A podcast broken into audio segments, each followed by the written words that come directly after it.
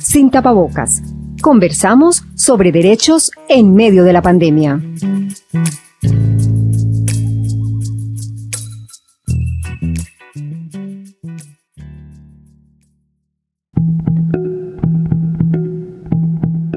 Durante 2020, según la organización Reporteros Sin Fronteras, se presentaron ataques contra al menos 125 periodistas en 29 países del mundo.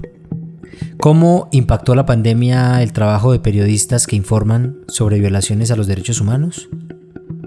Bienvenidos y bienvenidas a Sin Tapabocas, una serie en la que conversamos sobre derechos en medio de la pandemia.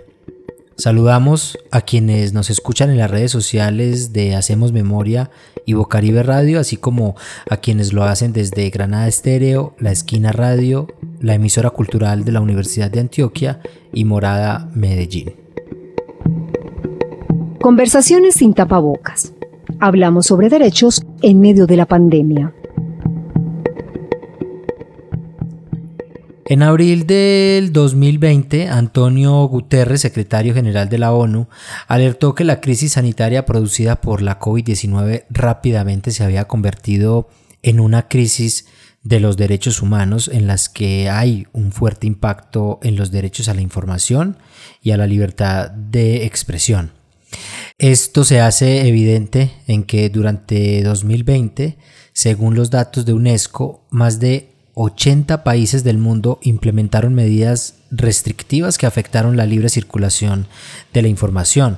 De acuerdo con el Instituto Internacional de la Prensa, a través de su monitoreo de la libertad de los medios, durante el primer semestre de 2020 se registraron 140 casos de violaciones de la libertad de prensa relacionados con la pandemia de COVID-19, incluyendo arrestos, cargos criminales, censura, restricciones a la información, regulaciones excesivas sobre noticias falsas y ataques verbales o físicos.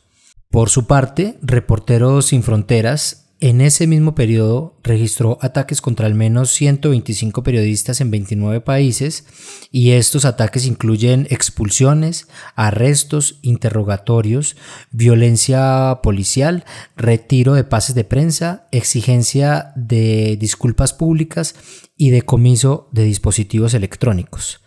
Asimismo, según la organización Índice de Censura, se conocieron más de 20 casos de periodistas que han sido impedidos de informar sobre el COVID-19. Con esta realidad como fondo hoy en Sin Tapabocas queremos preguntarnos por cómo se vio impactado el trabajo de periodistas que informan sobre afectaciones a los derechos humanos en esta región. Estás escuchando Sin Tapabocas una serie producida por el proyecto Hacemos Memoria de la Universidad de Antioquia y Bocaribe Radio. Hola, yo soy Nelly Luna, editora general de Ojo Público, un medio basado en Perú. Una de las cosas que a mí más me ha sorprendido de la cobertura en pandemia es que los medios más grandes, los que tienen una mayor infraestructura logística, eh, no pudieron estar a la altura de la cobertura de manera integral. ¿De qué me refiero?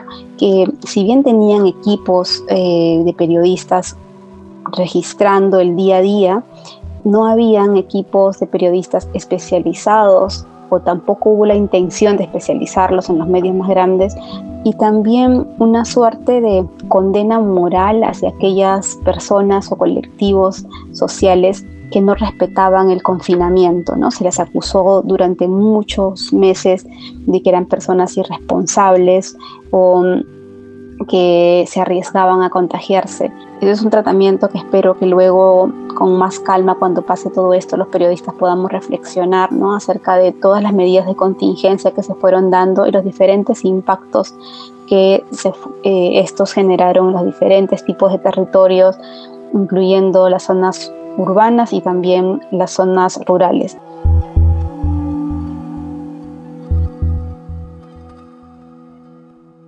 Bien, y hoy para conversar sobre esta problemática que enfrentan los periodistas que cubren temas relacionados con derechos humanos en medio de esta pandemia, está conmigo José Guarnizo, él es periodista y cofundador del medio Vorágine.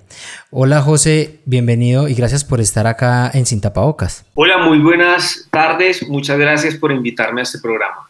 Bueno José, para comenzar esta conversación yo quisiera preguntarte cuál ha sido el impacto que ha tenido esta pandemia en el, en el trabajo tuyo como periodista y del medio en el que tú trabajas? ¿Cuáles han sido como esos impactos que tú has estado viendo? Bueno, pues mira, yo siempre he pensado que como los grandes maestros de este oficio son los libros y la calle. Y en este sentido, pues evidentemente la pandemia nos trajo la imposibilidad de salir, eh, sobre todo en los primeros meses cuando se decretó la cuarentena estricta. Eso fue complicado, pues para no solamente los, periodistas, sino para todo el planeta, como lo sabemos, ¿no? Pero ya enfocándonos como con, el tema del oficio, yo confieso, por ejemplo, que, que yo duré algunos meses encerrados, eh, más porque, bueno, también estábamos trabajando en la creación de un medio de comunicación que se llama Vorágine, eh, pero también pensé muchas veces si salir o no. Y yo creo que eso fue una decisión muy personal tengo colegas que salieron, yo en dos ocasiones eh, no acepté dos trabajos que requerían salir de, escribir como dos crónicas de largo aliento afuera porque no tenía como las condiciones. Y a mí me ha pasado mucho, pues como en, en los años en los que llevo trabajando en esto, en que yo he tomado ciertos riesgos para ir a ciertos lugares donde no está tan garantizada la seguridad por temas de orden público, por eh, presencia de grupos armados, aunque nunca la vida de nadie pues vale eh, realizar una historia, siempre he tomado pues como precauciones y seguros, pero pues hay, hay momentos o zonas en las que definitivamente, o sea, algo pudiera pasar en algún momento, ¿cierto? Que, que no garantice tu seguridad. Y, y siempre, digamos que luego de verificar como todas las condiciones, de tomar precauciones, pues siempre ha tomado la decisión de ir más que de no ir, salvo que ya definitivamente estuviera pues en riesgo inminente la vida. En este caso fue lo contrario, en este caso yo preferí como cuidarme durante los primeros meses, no salir y, y, y, bueno, estuve fue como encerrado trabajando en la creación del modelo de contenido y el modelo financiero pues de este medio de comunicación y solo hasta hace eh, poco tiempo, bueno, ya hice como los dos primeros viajes eh, para investigar el asesinato de dos líderes ambientales en los farallones de Cali y de una lideresa ambiental justamente que fue asesinada en Nuquí el año pasado. Gracias, José. Ya continuamos con esta conversación.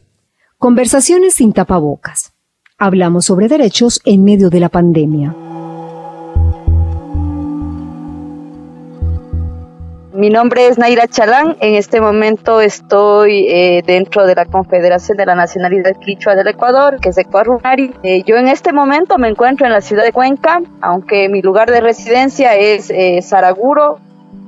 aquí en el Ecuador en realidad también tenemos nosotros eh, un monopolio de las frecuencias del espectro radioeléctrico este, referente a radio y televisión. Entonces, digamos, desde los medios tradicionales, el rol que han tenido históricamente ha continuado, no es que ha habido una afinidad en poder comunicar, en poder transmitir estas problemáticas, este, sobre todo de la, de las, de la zona eh, rural, ¿no? se han mantenido como al margen. Más bien, eh, para nosotros fue una cuestión bastante mm, eh, productiva y además de, de, rescatar, es que durante octubre hubo como un, un, trabajo bastante contundente desde octubre del 2019, en donde fue digamos, todo un estallido social aquí en el Ecuador, en donde se consolidaron de alguna manera algunos medios comunitarios, sobre todo digitales.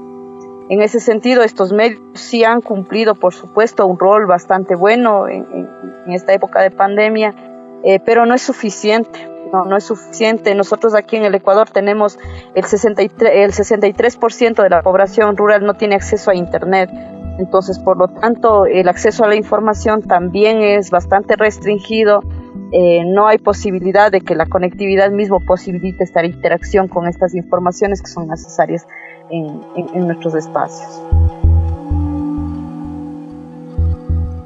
Bueno, y ahora también quiero saludar a Lisette Boone. Ella es periodista venezolana coordinadora de la unidad de investigación del medio Run Runes y está aquí con nosotros. Hola Lisette, gracias por aceptar la invitación. Hola, muchas gracias por la invitación. Un saludo desde Caracas. Bueno, Lisette, te quería hacer la misma pregunta que ahorita conversábamos con José y es a, propósito de esta pandemia, ¿cómo has visto tú los impactos en tu propio trabajo como periodista y, en el trabajo de tu medio?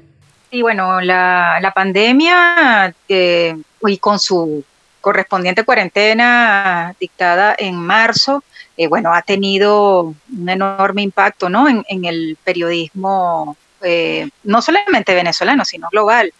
Eh, ya ha, implicado muchos retos ¿no? para el oficio, eh, porque bueno, desde el momento en que, en que nos ordenaron encerrarnos eh, como medida de seguridad y de no salir a la calle, pues eso ha tenido sus efectos en todo lo que es la dinámica pues periodística. En el caso de Runrunes, nosotros somos un equipo, es un medio digital, un equipo muy pequeño, eh, bueno, decidimos desde el comienzo no salir a, reportear. Em, bueno, pero esto implicó eh, eso, adaptarnos a otras dinámicas, eh, apoyarnos aún más en, todo lo digital. Y por ejemplo, en el caso de, de, los trabajos de investigación, el reto ha sido, bueno, grandísimo porque existe mucha censura en Venezuela.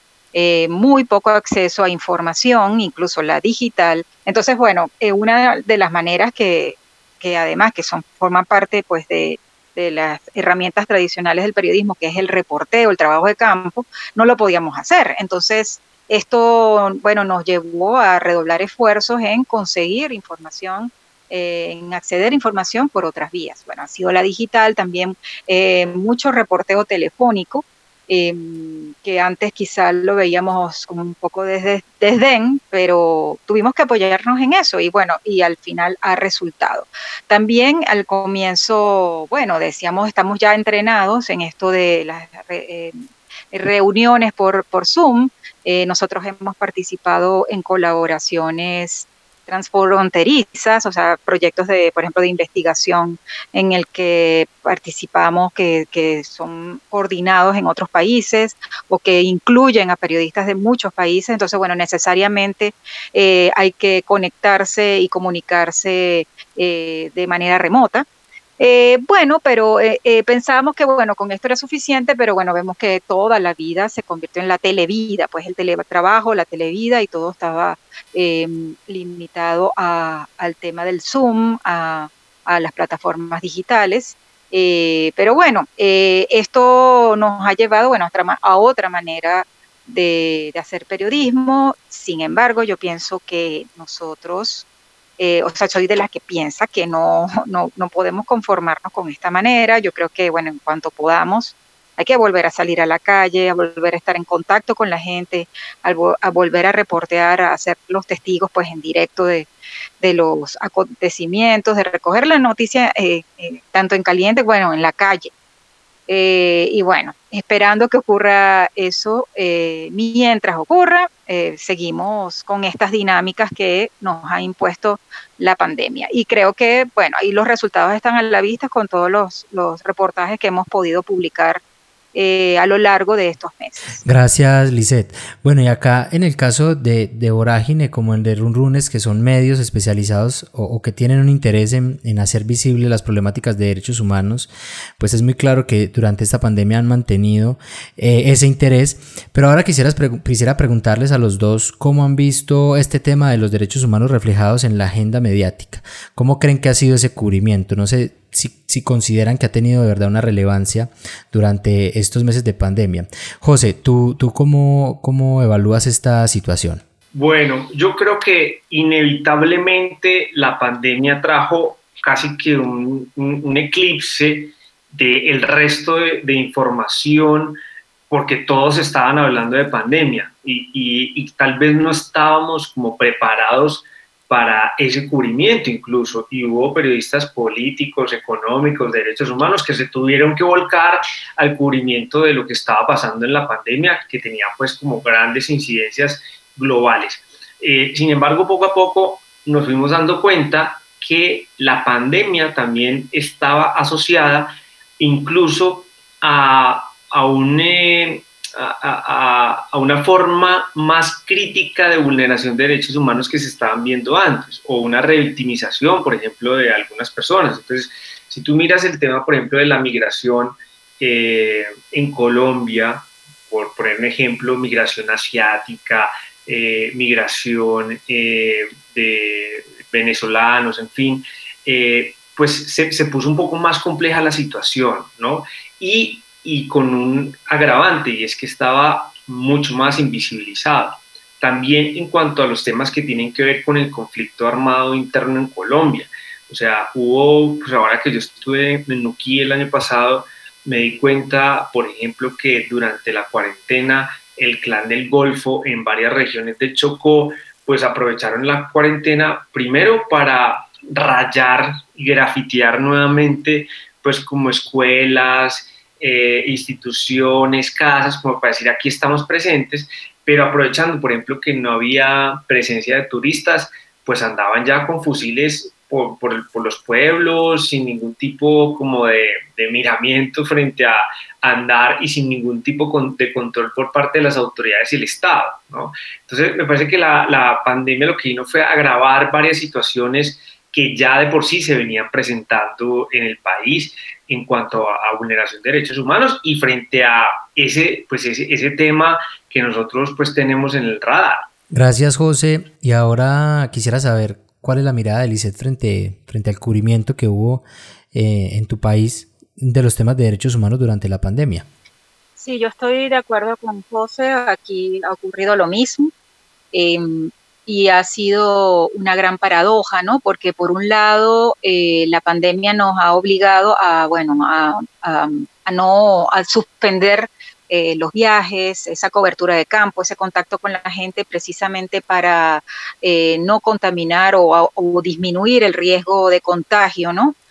sobre todo en, entre poblaciones vulnerables, pero al mismo tiempo, por la pandemia, todo lo que es estas situaciones de abusos de poder, de violaciones de derechos humanos han seguido ocurriendo e incluso muchísimo más, con, eh, más pronunciadas que, antes porque no hay eh, manera de, eh, monitorear y de vigilar estos, estos abusos de poder. ¿no? Hablo, por ejemplo, el caso de las comunidades indígenas en el sur del país, que, bueno, a duras penas han llegado algunas denuncias y los periodistas no, de denuncias pues de, abusos de poder y de militarización de sus territorios y de, todo el avance pues de la minería que está eh, produciendo desplazamientos de estas comunidades y también de eh, también la, explotación ¿no? de, todo lo que es el deterioro del medio ambiente. Eh, bueno, y esto no, contradictoriamente no podemos ir a cubrirlo. Entonces, y, esto se ha incrementado precisamente por eso, porque, bueno, son zonas de, también de muy, eh, muy complejo acceso.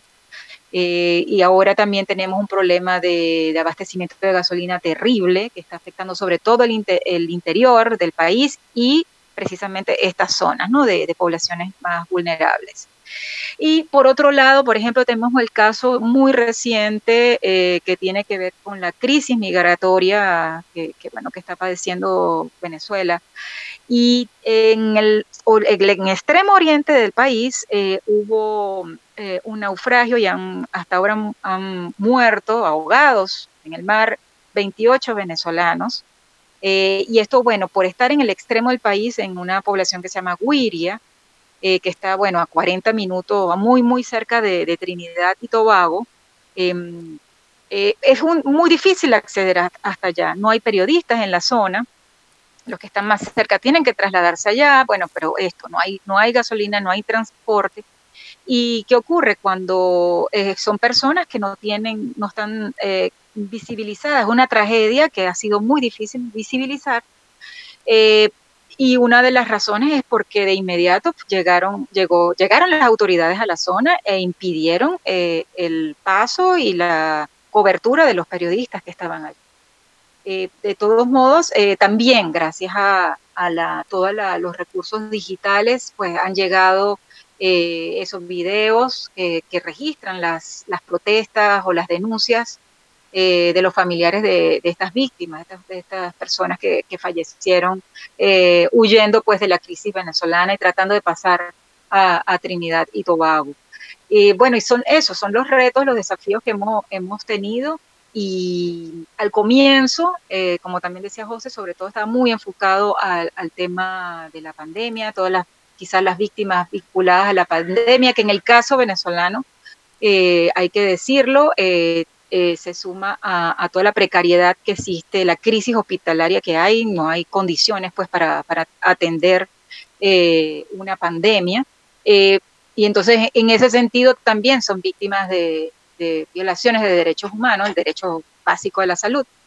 pero también están ocurriendo otras situaciones que, hay que cubrir, que hay que atender y que bueno, que con, debido a la pandemia se hace un poco más difícil, pero bueno, se, se ha logrado con, eh, con la ayuda de otros recursos. Bien, gracias Lisette. Ya retomamos la charla. En Sin Tapabocas conversamos con diversos especialistas para analizar la situación de los derechos humanos en medio de la pandemia. Y escuchamos las historias de personas afectadas en distintas regiones de Colombia y Latinoamérica.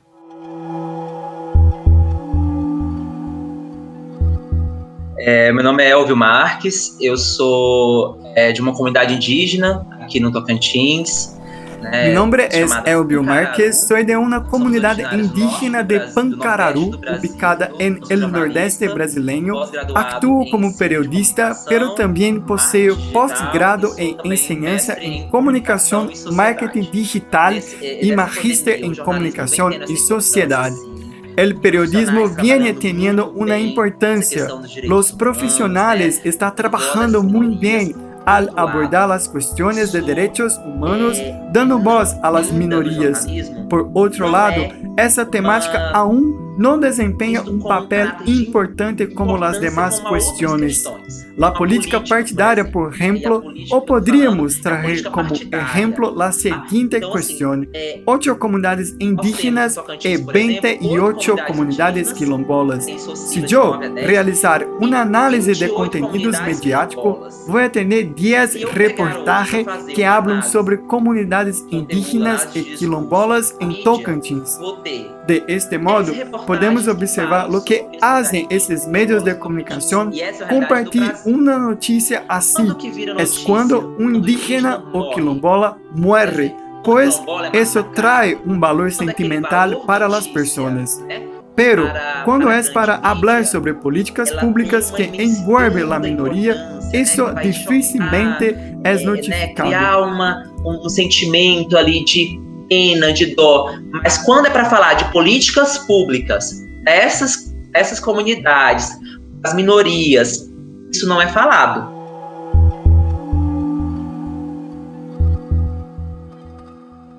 Y ya para concluir esta conversación sin tapabocas y a propósito de, del audio de Elvio, yo quiero preguntarles a los dos por las oportunidades que ha traído esta pandemia eh, en cuanto a fundación de nuevos medios, a nuevas herramientas que se han conocido, etcétera.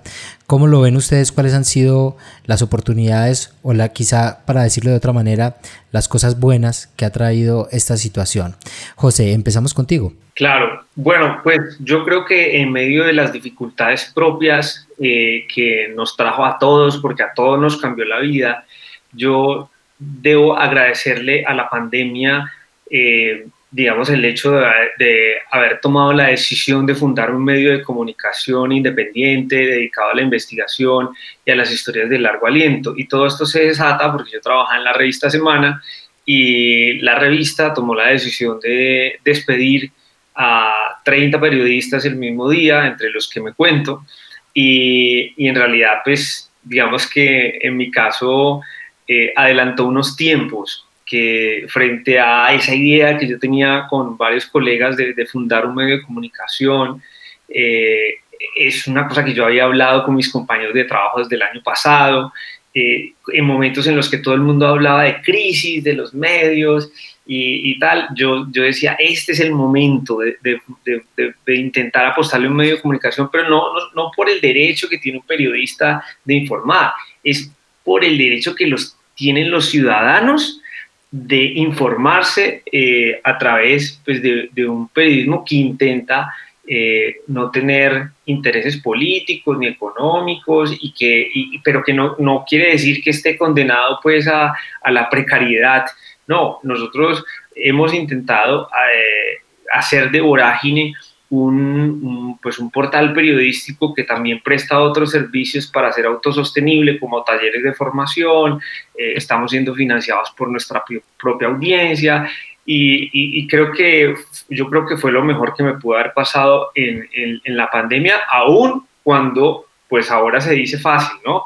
Pero, pero en su momento obviamente comportó enormes pues, dificultades. Eh, eso hizo que nos tuviéramos que abocar completamente a crear un modelo de contenido, a crear un modelo eh, financiero, en fin.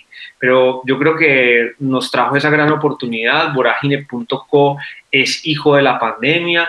Eh, y en este momento es, es, un, es, un, proyecto de vida para siete profesionales, entre los que están periodistas, ilustradores, personas de, del área administrativa, eh, y es un medio pues que, que, tiene la vocación de crecer, pero sobre todo de seguir haciendo periodismo de investigación enfocado en eh, los temas de vulneración de derechos humanos, corrupción, eh, en formatos de crónicas de largo aliento y de ilustraciones y cómic periodístico.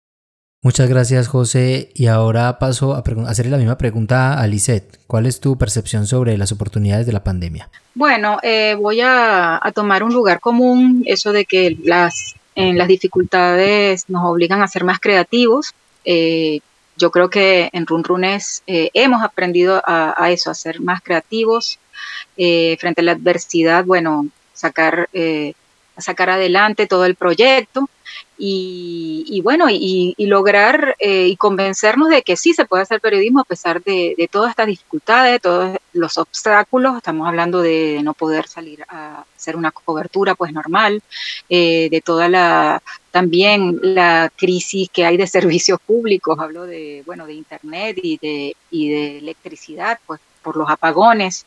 Todo, todo eso lo hemos sabido sortear y una de las de las ah, salidas, de, de, las soluciones que hemos eh, encontrado también es apoyarnos en las alianzas, en las alianzas de medios, eh, no solamente medios locales, sino también medios internacionales. Em, hemos eh, llevado adelante proyectos transnacionales que hemos trabajado con, con plataformas como Conectas, también con transparencia y, con otros medios locales como El Pitazo y Tal Cual, que son otros medios digitales venezolanos que, eh, con los que formamos una alianza de investigación y también eh, para cobertura de eventos especiales como, como las elecciones eh, y, otro, y bueno, otro, otra, otros eventos circunstanciales. Y bueno, esto eh, ha, funcionado, esto lo hemos fortalecido, esta fórmula para trabajar, pienso que se ha fortalecido en la pandemia y, la vamos a seguir utilizando eh, con todos los proyectos en el 2021.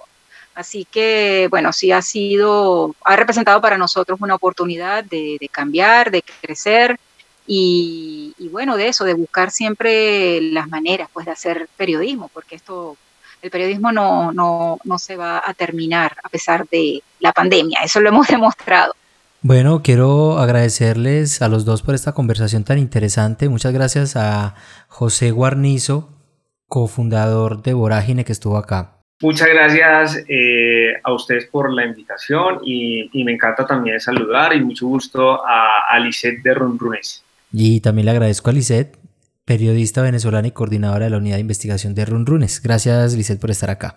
Muchas gracias. Para mí ha sido un honor y un placer estar en este foro. Em, y bueno, conocer también los otros casos eh, de periodismo ¿no? que, están saliendo adelante a pesar de la pandemia. Así entonces damos por terminado este episodio de Sin Tapabocas. Les invitamos a que estén atentos a una nueva conversación sobre el estado de los derechos humanos en medio de esta pandemia. Hasta entonces. Escuchaste Sin tapabocas, una serie producida por el proyecto Hacemos Memoria de la Universidad de Antioquia y Bocaribe Radio. con el apoyo de la Dolce Vele Academy.